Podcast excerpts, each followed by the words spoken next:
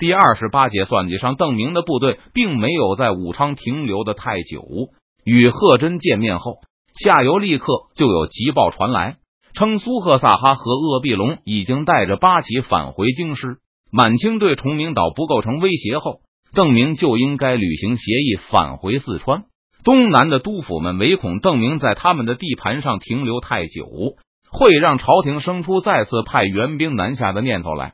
而且，邓明留在清廷的境内，对督府来说也是一笔很大的开销。以前邓明是自费出征，但根据高邮湖之战的协议，这次明军返回四川前的军费都由东南几个督府共同承担。不但清军盼着邓明尽快远离他们的地盘而去，就是邓明的手下也归心似箭，定下未婚妻的人恨不得赶紧飞回成都完婚。而那些有家室的人也非常怀念分别了好几个月的家人，越是距离四川近，军心就变得越浮躁。木坛再次为郑成功的南京之战辩解：如果提督真打算一镇南京，那么就一定要带上军属。上次郑成功进攻江南时，携带大批将士家属，导致惨败，遭到很多人诟病，在川军的教学中也是一个反面教材。但邓明也明白，郑成功确实有为难的地方。在没有电话、电报的明朝，和家人远隔千里，确实让人很不放心。对这个时代的大部分人来说，隔这么远的距离和永别也没有什么分别了。因为郝瑶琪和东安郡王正在赶来，所以邓明并没有立刻启程，又等了他们几天。邓明不愿意，也无法撒谎。不过，他也意识到众将对自己身份的误会带来了一些好处，而这次遇上一个正牌宗室，邓明料想是隐瞒不过去了。邓明甚至考虑过以等不及为借口提前告辞。不过，郝瑶琪的使者接连不断的赶来报告行程，邓明也没有军事上的理由不辞而别，所以只好留下来。见到朱胜浪后，邓明并没有谈起自己的身世。朱胜浪也没有在众人面前询问，只是在初次见面的时候利用礼节问题暗示过一次而已。见邓明没有接话，也就此作罢。不过两天后，朱胜浪找到一个和邓明单独相处的机会，直截了当的说起那些有关邓明的宗室身份的传言，并询问他此事的真伪。终于结束了。邓明站在船尾，望着背后渐渐远去的汉阳。昨天他向朱胜浪挑明，自己根本就不是什么宗师，依稀记得几年前和族人逃难来四川，遭遇土匪，脑袋上挨了一下，所以很多事情都记不清了。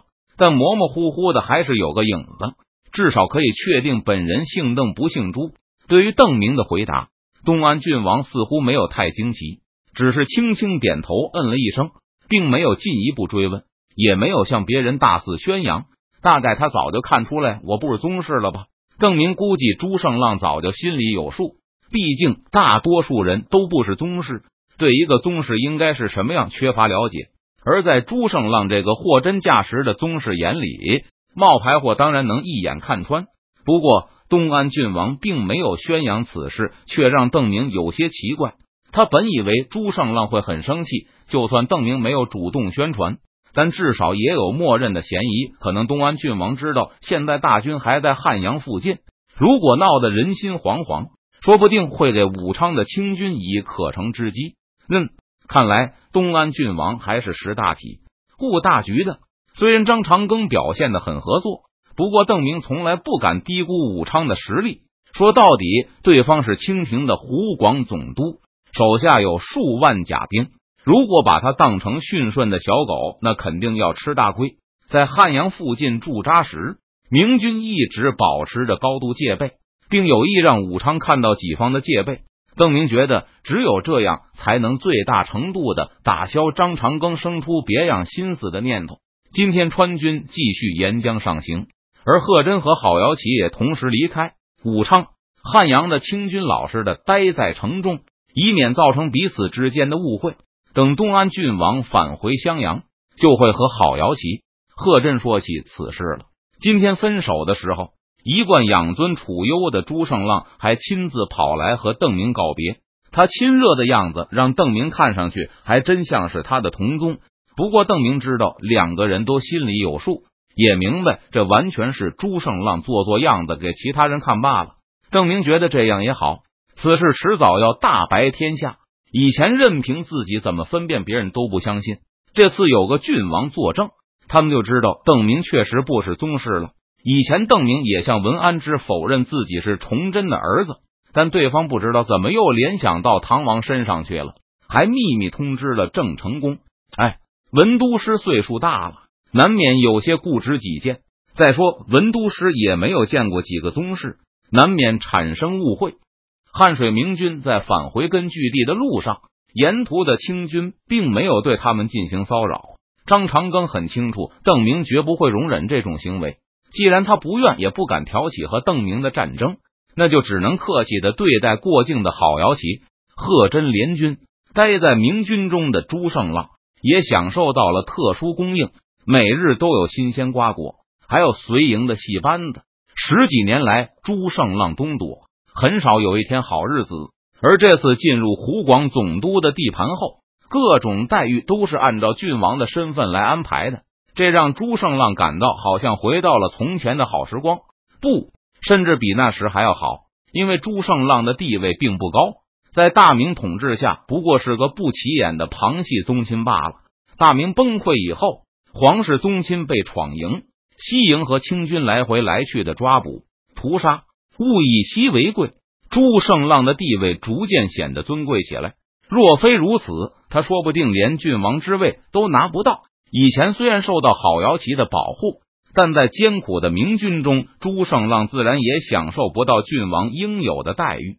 而且他也很清楚，对方保护自己的唯一原因就是想找个护身符。朱胜浪的价值和大明的国运息息相关。若是大明国势兴隆，那他自然也会跟着水涨船高，而如果大明不复存在，这个东安郡王也就一文不值。南明藩王内讧后，明军在战场上一泻千里，眼看大明又发生了一场全面崩溃。朱胜浪当时有一种朝不保夕之感，唯恐郝瑶旗会把自己交出去，向满清投降保平安，做不成护身符，那就只剩下给别人当投名状的作用了。虽然郝瑶琪反复保证一定会和大明全始全终，保护朱胜浪到底，但朱胜浪却依然提心吊胆。他也能感到郝瑶琪的部下有时发生动摇，他们对自己的那种表面上的尊敬都快不复存在了。都是祖宗保佑啊！品尝完今天地方府县送来的河鲜后，朱胜浪心满意足的回营睡觉。